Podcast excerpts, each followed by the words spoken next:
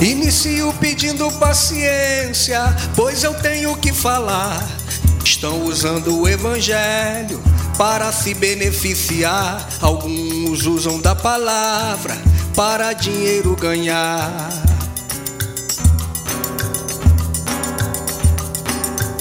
No Antigo Testamento, dízimo era pão, matava a fome dos pobres, da viúva e do estrangeiro.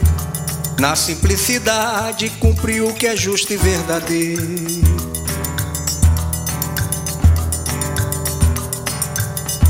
Para fim de conversa, por aqui eu vou ficar e lhe deixo essa mensagem para você meditar.